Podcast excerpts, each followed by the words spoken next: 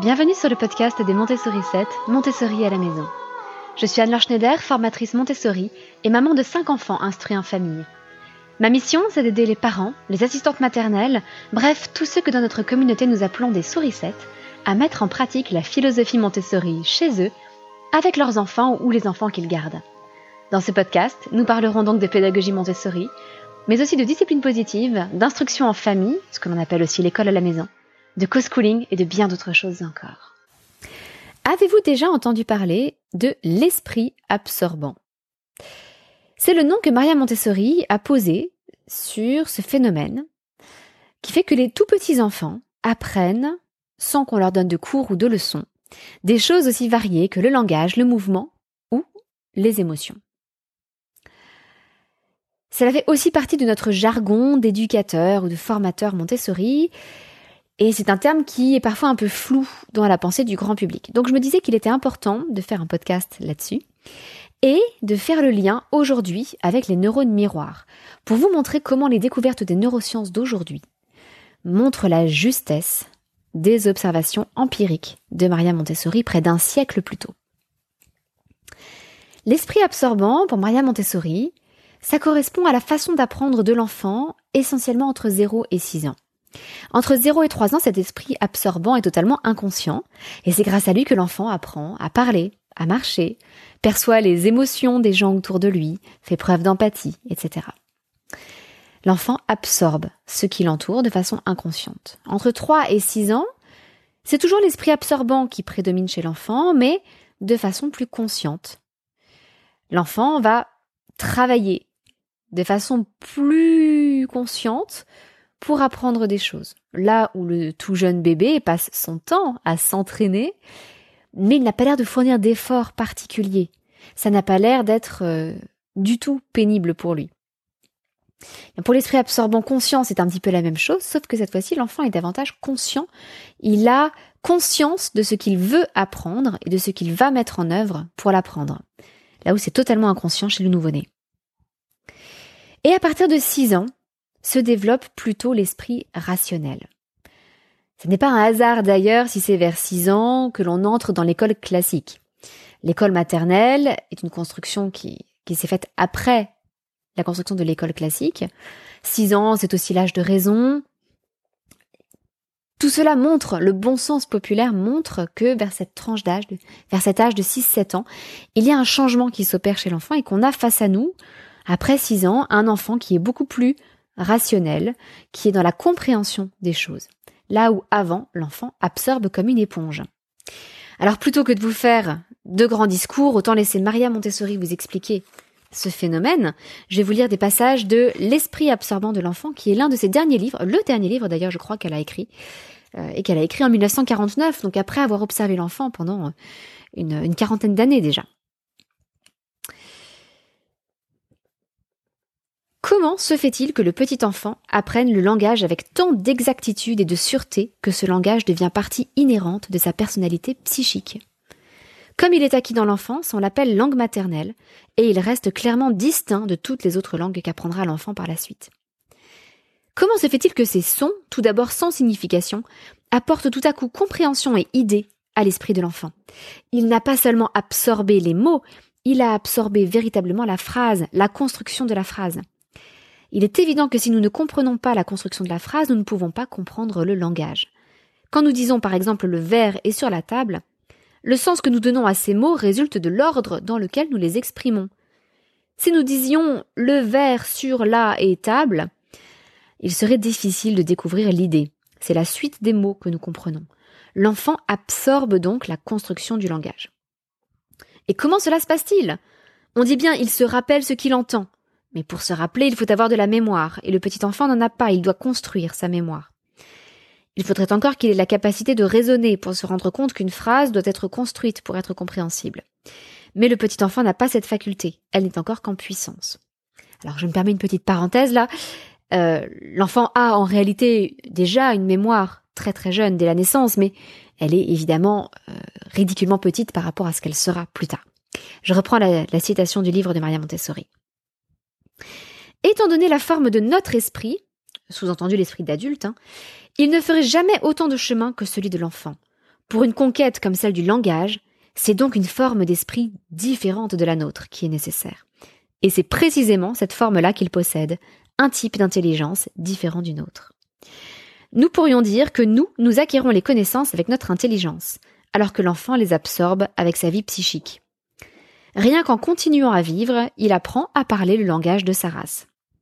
Digression, Maria Montessori parle de race humaine ici, évidemment. Hein. Elle n'était absolument pas raciste. Je reprends la lecture. C'est une espèce de chimie mentale qui s'opère en lui. Nous, nous sommes comme des récipients dans lesquels se déversent les impressions. L'eau reste distincte du verre. Au contraire, l'enfant subit une véritable transformation. Non seulement les impressions pénètrent dans son esprit, mais elles s'incarnent en lui. Le petit enfant est l'ouvrier de sa propre chair mentale, se servant de ce qu'il trouve dans son ambiance. Nous avons appelé son type d'esprit un esprit absorbant. Il nous est difficile de concevoir les facultés de l'esprit de l'enfant, mais aucun doute que ce soit un type privilégié de l'esprit. La connaissance humaine nous paraît à nous une grande conquête, mais il nous faut la payer cher, parce que dès que nous sommes conscients, chacune de nos acquisitions nouvelles est pour nous la cause d'un dur travail et d'une dure peine. Le mouvement est encore une de ces merveilleuses conquêtes de l'enfant. Nouveau-né, il gît tranquillement pour des mois sur son petit lit. Mais voilà qu'il marche, qu'il se meut dans son milieu, qu'il agit, joue, est heureux etc., etc. Tout ce qui l'entoure, il le fera sien. Les habitudes, les coutumes, la religion se fixent et s'établissent dans son esprit. Dans ce passage, vous avez cette explication justement de ce qu'est l'esprit absorbant. Et Maria Montessori aimait comparer l'esprit de l'enfant à une éponge qui non seulement absorbe l'eau, mais du coup change de forme en absorbant l'eau. Comme elle le dit, elle ne se contente pas, euh, ce n'est pas un verre dans lequel on verserait de l'eau et qui resterait toujours identique à lui-même l'éponge se modifie en absorbant l'eau. Et quelque part, elle avait déjà conscience de la, de la plasticité neuronale, c'est-à-dire du fait que l'enfant effectivement apprend, absorbe et modifie les structures de son cerveau pour s'adapter à son environnement. C'est d'ailleurs propre à l'espèce humaine. En fait, si l'on compare l'évolution euh, du, nourrisson, du tout petit bébé ou du fœtus euh, jusqu'au jeune enfant, en fait, le bébé humain naît avant la fin de la grossesse. Il n'est pas terminé. Là où la plupart des mammifères sont terminés. Le petit poulain se met debout euh, quelques minutes ou quelques heures après sa naissance. Le petit homme doit attendre un an, un an et demi parfois. Donc c'est comme si la construction du petit homme n'était pas finie au moment de la naissance. Et c'est justement ce qui permet à ce petit homme de s'adapter davantage à son nouvel environnement. Un bébé qui naît aujourd'hui, en 2022, va s'adapter à son environnement de 2022. Tout comme un bébé qui serait né en 41 se serait adapté à son environnement de 41, etc. Donc c'est assez merveilleux, euh, puisque le fait de pouvoir passer cette fin de développement en dehors du ventre de la maman, ouvert sur le monde, c'est ce qui permet des facultés d'adaptation phénoménales et ce qui permet à l'être humain d'évoluer rapidement, génération après génération, et pas seulement en attendant des mutations génétiques qui, elles, sont très aléatoires et peuvent mettre euh, des, dizaines de milliers d'années pour permettre une réelle évolution de l'être humain. Donc retenez bien cette image de l'éponge qui se modifie en même temps que le que l'eau qu'elle absorbe. Et puis, euh, Maria Montessori parle également de, euh, de la notion de langage et de comment il se fait que les hommes puissent se servir du langage et comment le petit homme peut apprendre le langage. L'attention attirée sur ce problème, donc comment se mettre d'accord sur le langage et comment s'en servir, nous a conduit à considérer que c'est l'enfant qui doit absorber le langage l'on n'avait pas suffisamment considéré le mystère que représente cette absorption. On a l'habitude de dire les enfants vivent au milieu de gens qui parlent, et c'est pour cela qu'ils parlent. C'est une constatation superficielle quand on considère les innombrables complications que présente le langage. Et pourtant, pendant des milliers d'années, on n'a jamais été au-delà de cette constatation. L'étude du problème du langage a suscité une autre observation. C'est qu'un langage pour nous si difficile, si compliqué, a pourtant été parlé jadis par des gens incultes dans leur pays natal. Ainsi, le latin, si difficile même pour ceux qui savent les langues qui en sont issues, était parlé par les esclaves de la Rome impériale. N'en va-t-il pas de même en Inde, où il y a bien longtemps, ceux qui labouraient les champs ou erraient dans la jungle s'exprimaient tout naturellement en sanskrit. La mère n'enseigne pas le langage à son petit, mais le langage se développe naturellement, en tant que création spontanée. Les différences entre le masculin et le féminin, le singulier et le pluriel, entre les temps des verbes, les préfixes et les suffixes, sont peu à peu appliqués dans le langage des enfants. La langue peut être compliquée, comporter beaucoup d'exceptions aux règles. L'enfant qui l'absorbe l'apprend intégralement. Et il est capable de s'en servir au même âge que le petit africain dont le langage primitif ne comporte que peu de mots. C'est effectivement assez incroyable de comparer la façon dont le jeune enfant apprend une langue quasiment parfaitement en trois ans, passe d'un état où il n'est pas capable de parler à la quasi-maîtrise d'une langue, même si évidemment il peut encore améliorer, enrichir son vocabulaire, etc. après trois ans. Là où nous, adultes, nous peinons pendant des années avec des cours, des leçons, du travail pour apprendre une autre langue que notre langue maternelle. C'est cette puissance de la langue maternelle, voire des langues euh, maternelles, quand il a plusieurs langues dans la famille, on peut avoir des enfants qui sont bilingues très naturellement et très facilement c'est effectivement assez remarquable et admirable. Donc voilà ce qui est le, l'esprit absorbant, comment Maria Montessori l'a observé chez l'enfant. Et j'aimerais donc faire le parallèle avec les neurones miroirs. Les neurones miroirs, ils ont d'abord été découverts chez des singes dans les années 1990, enfin en 1990 même. Puis, ils ont été découverts dans l'aire de Broca, entre autres, qui est une partie du cerveau associée au langage. Et en 2010, alors ils avaient aussi été découverts dans une ou deux autres aires, mais en 2010, ils ont, il a été prouvé que ces neurones miroirs existaient dans de nombreuses parties de notre cerveau.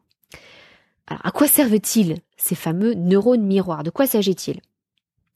En fait, ce sont des neurones qui s'activent, dans lesquels il y a une activité électrique, aussi bien lorsqu'on fait une action que lorsqu'on voit quelqu'un faire cette même action ce sont aussi euh, des neurones qui s'activent lorsqu'on entend quelqu'un faire une action. Ou, plus fort encore, lorsqu'on imagine quelqu'un faire une action. C'est assez fou quand même.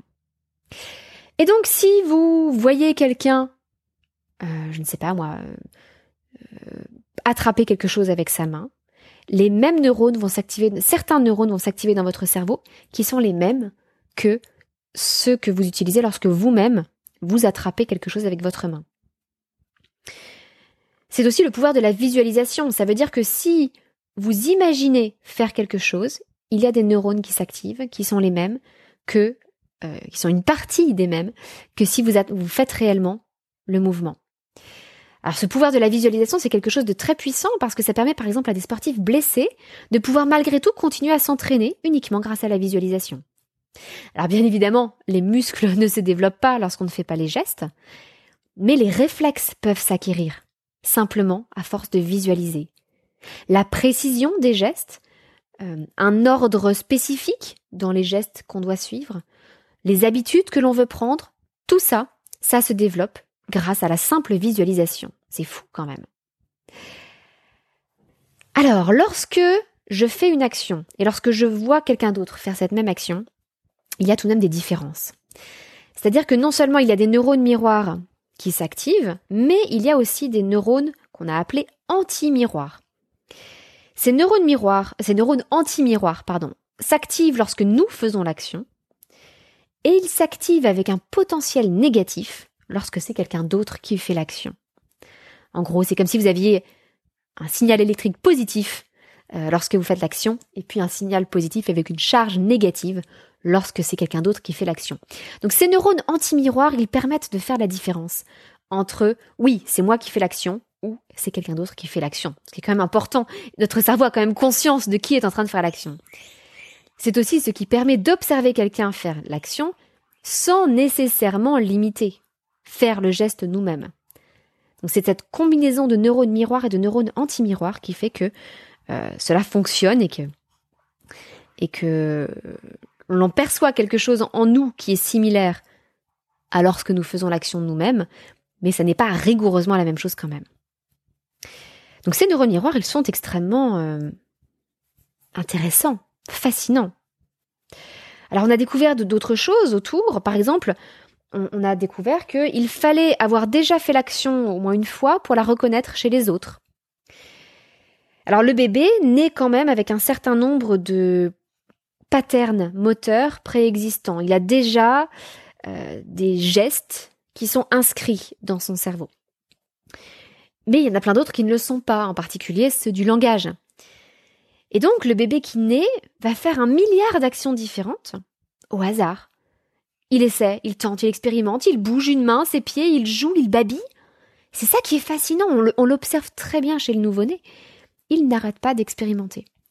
Et le babillage est une étape fondamentale, parce que c'est en découvrant, au hasard, toute la variété de sons que peut produire sa bouche, que le nouveau-né intègre que lorsqu'il fait il y a telle combinaison de neurones qui s'active en lui. Et du coup, lorsqu'il voit son papa ou sa maman faire b en face de lui, il a les neurones miroirs qui reproduisent euh, cette même combinaison de, de, neurones miroirs qui est reproduite dans son cerveau et qui l'aide à reproduire le son en réponse, qui l'aide à imiter ce que font ses parents. Donc c'est absolument fascinant. Alors ça explique tout de même pourquoi l'enfant ne met pas seulement quelques jours ou quelques semaines à acquérir le langage et qu'il lui faut des années. C'est que tant que l'enfant n'est pas capable par lui-même de produire les sons, tant qu'il n'a pas trouvé au hasard comment on faisait euh, ou ga, eh bien il ne peut pas le reconnaître chez les autres. Et il ne peut pas savoir comment y répondre. Mais lorsqu'il découvre ga, là, il va associer cette combinaison de neurones à cette, enfin c'est la même combinaison de neurones qui va s'activer que lorsqu'il voit la personne en face de lui faire ga. Donc il va faire le lien. Donc petit à petit, l'enfant, en observant les autres, va apprendre grâce à ses neurones miroirs. S'il a déjà fait l'action et qu'il voit, par exemple, son papa ou sa maman sourire, le, tout petit, le, bébé de quelques jours est capable de sourire aux anges. Donc c'est un geste qu'il fait inconsciemment dans son sommeil, par exemple. Eh bien, lorsque plus tard il voit son papa ou sa maman lui sourire, il va être capable, petit à petit, d'imiter ce geste et de faire un sourire réponse, qui est très différent.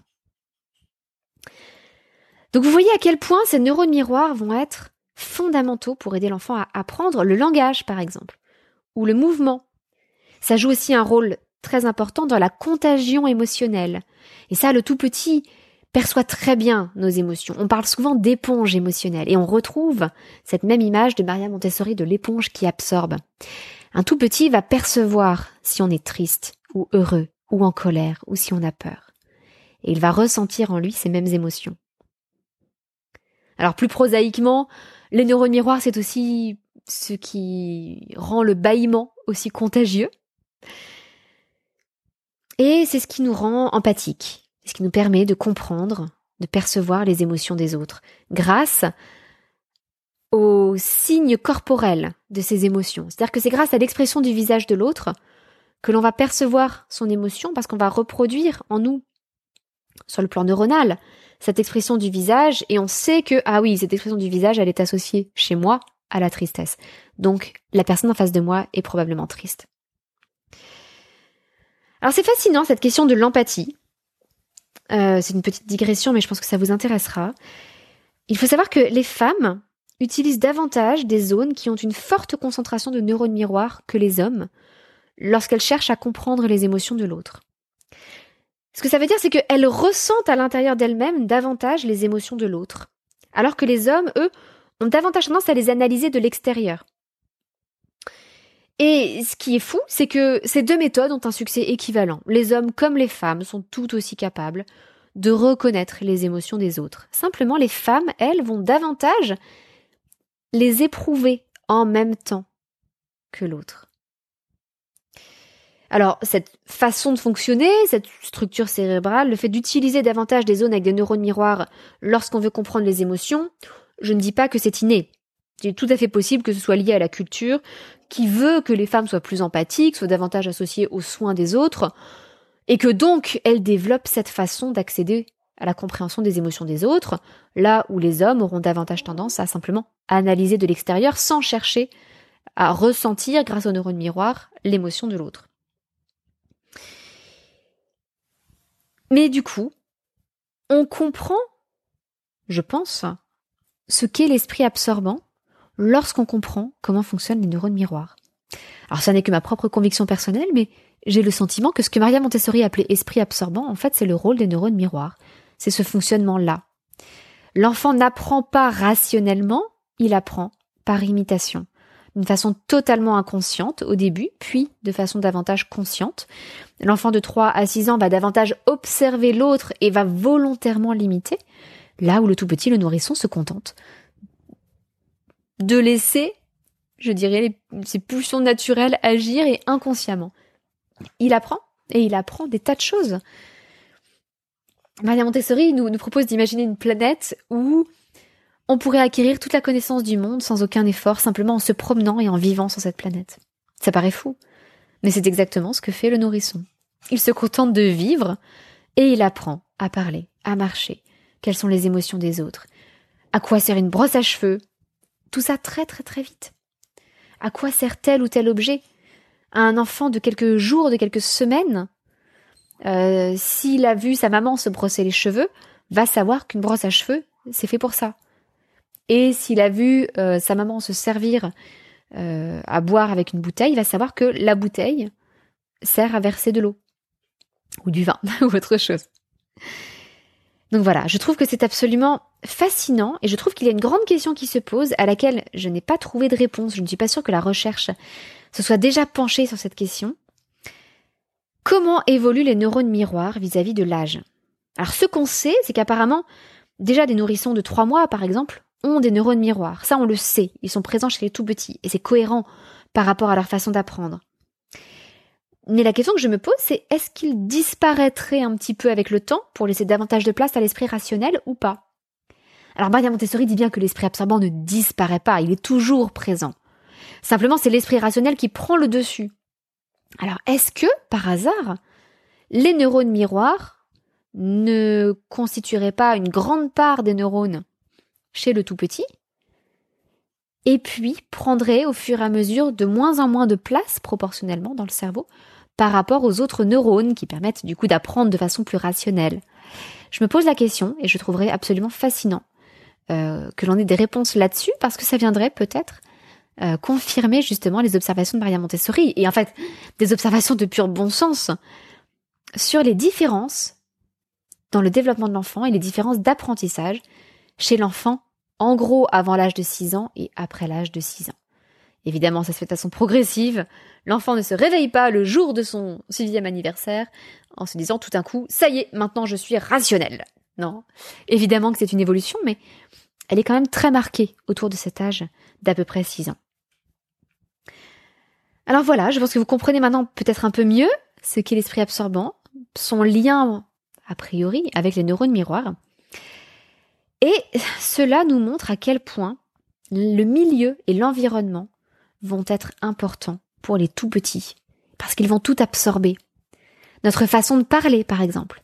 Alors j'ai déjà fait un podcast justement sur euh, les, erreurs à ne pas faire lorsqu'on s'exprime devant son tout petit, les, choses auxquelles il faut faire attention lorsqu'on parle à son enfant.